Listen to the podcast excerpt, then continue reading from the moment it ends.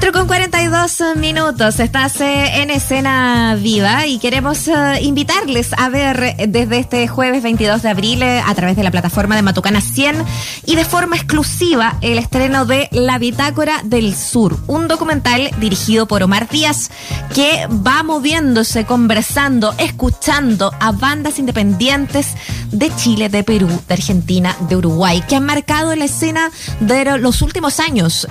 por ejemplo, Niños de cerro acá en nuestro país, o él mató a un policía motorizado, eh, que por lo demás en las presentaciones acá en Chile también ha tenido mucho arrastre, eh, entre otras agrupaciones que ya vamos a ir comentando junto a este realizador audiovisual a quien ya le damos la bienvenida. Omar Díaz, bienvenido, gracias por estar con nosotros en Escena Viva. Hola, ¿qué tal? Gracias por invitarme.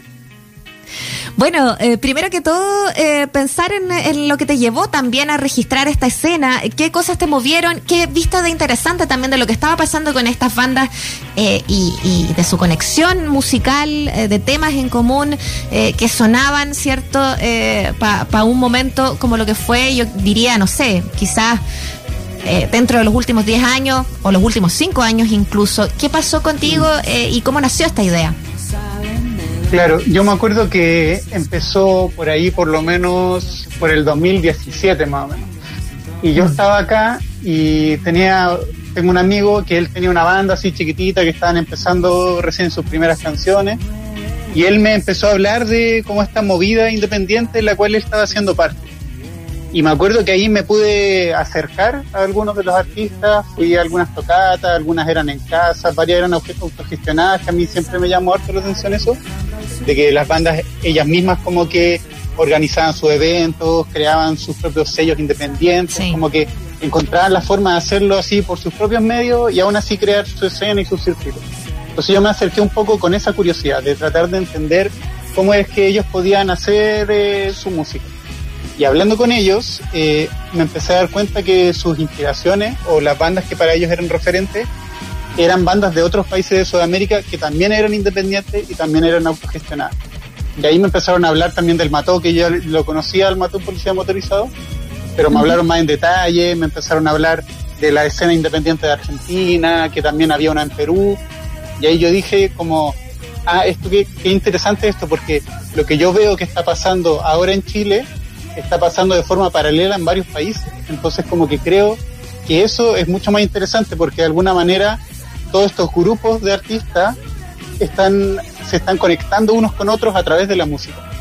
Y ahí ya decidí lanzarme y tratar de hacerlo latinoamericano, que al final funcionó y, terminó existiendo el documental.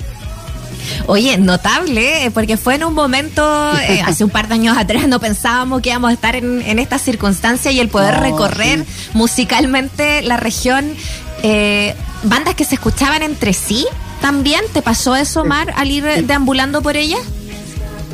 Sí, claro, me pasaba que escuchaba una banda, esa banda me recomendaba, me decía, mira, de Uruguay estas canciones me gustan, estas bandas me gustan, yo después les escribía y, y un poco ese fue también como la, la idea como de entrevistar bandas que ya se conocían entre sí, cosas que pudieran hablar de las colaboraciones que tenían o de cómo se relacionaban por internet o por redes sociales, tal vez se hayan podido ir de gira a visitarse también.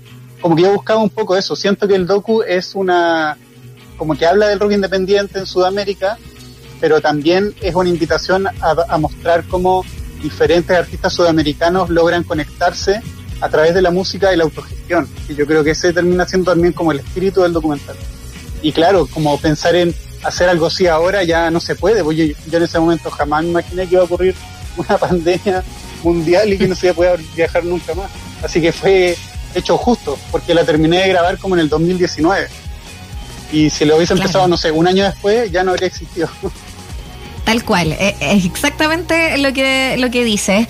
Eh, ahora pensar también en, lo que fue este movimiento acá en nuestro país, marcó agenda, marcó la creación, como tú decías, de sellos, pero de festivales, de encuentros, de una escena que se juntaban también públicos para ir y seguirlos en distintos lados, ¿no? En la Florida, en el centro de Santiago, eh, mover también los escenarios a, otras comunas, ¿no? No convencionales a lo mejor de la música, pensando por ejemplo en los niños del cerro, pero en el cómodo silencio los que hablan poco, patio solar, eh, hubo un movimiento grande acá en Chile. Eh, ¿Qué, de eso también, entendiendo que el documental ve toda esta parte sur, este cono sur de América Latina, eh, va también calando en lo que, lo que tú querías reflejar y lo que fue también el primer motor de, de, tu documental. Claro, sí. Yo creo que eso se refleja bastante en el discurso que tiene cada una de las bandas. De cómo ellos terminaron diciendo como, bueno, tal vez no estábamos como en el, como en el centro, centro de la ciudad, o no estábamos como con las condiciones perfectas para poder iniciar un proyecto, pero de alguna manera si podemos conseguir un grupo de amigos que tal vez tienen las mismas ganas o que están un poco en la misma que nosotros, entonces unamos fuerza y vayamos construyendo nuestra escena. Y, capaz que no tiene que nacer en el corazón de Providencia, sino como tú dices, como, como hubo varias bandas que nacieron en la Florida o que nacen en otras partes, en, Concepción, en Temuco, también hay estas bandas que están haciendo lo suyo. Entonces, la música también puede ser una invitación a descentralizar un poco el cómo se piensa el arte que Chile de por sí ya es un país muy centralizado, pero a través de, no sé, pues del internet, de las redes sociales, uno puede acceder a música o arte de cualquier lugar de, Chile o cualquier lugar de Sudamérica. Entonces eso yo encuentro que también es muy interesante, como, como el poder que puede tener la música para derribar esas fronteras que a veces son geográficas. Totalmente, y además de permanecer, porque en su momento también, como decíamos, marcaron agenda, marcaron eh, lo que estaba tocándose incluso en las radios, y digo incluso porque porque ellos siempre apelaron también a a, lo mejor a, sonar en, en, espacios súper independientes y, desmediatizados. Eh, pero eh, después de que pasó digo, no pasó eh, la ola porque no ha pasado, no ha terminado de crear, siguen haciendo cosas, eh, pero a lo mejor no es donde tenían los medios eh, hoy día puesto el ojo. Hoy día a lo mejor se toca y se, se pone la oreja más en, en, en reggaetón, en el trap y en todo este nuevo movimiento también del urbano, pero ellos no han dejado de, de crear y de hacer también ese registro. ¿De qué manera el documental empalma con lo que ha seguido siendo? También el, espacio natural de estas bandas, ¿no? Que es la escena independiente. Claro, sí. Yo creo que es interesante como el, la forma de ver lo independiente o la forma de ver lo, autogestionado, que de hecho el Simón de Niños del Cerro lo dice en el documental, que él dice que, que para él la autogestión es como un sentido común, porque si, si tú tienes como las ganas de hacer algo y tal vez no estás como, no naciste dentro del circuito, como que lo único que te queda es hacer las cosas por ti mismo y como encontrar ahí la estrategia de, hacer las cosas porque tú quieres hacerlas, porque te gustan y de alguna manera ser, fiel a ti mismo en ese proceso. Entonces creo que eh, como que la autogestión como un punto inicial es súper importante porque generan espacios para que nuevos artistas puedan mostrar lo que están haciendo. Entonces, si puede existir, eh, no sé, una tocata en la casa, o puede existir en un bar, o en un, o en un, no sé, en un estadio, donde sea, pero todos esos lugares son importantes porque van a darle una, como una entrada diferente a artistas que tienen una trayectoria más larga o más corta. Pero dentro de la autogestión lo que encuentro que es muy importante es que se crea un sistema más horizontal donde está más abierta la puerta para que todos puedan llegar a mostrar lo que hacen. Entonces, creo que como un punto de inspiración inicial para artistas que están empezando es súper importante. Y yo creo que eso también se genera en otros géneros musicales. Yo creo que todos los géneros musicales en un punto inicial dependen sí o sí de la autogestión, porque es como el punto inicial de, de, todo la, de, de todos como los artistas. Todos empiezan tocando en casas, todos empiezan tocando, no sé, en un parque o en lugares así que están al alcance de todos en realidad. Claro. Estamos conversando con, uh, con el director de la Bitáucara del Sur, Omar Díaz.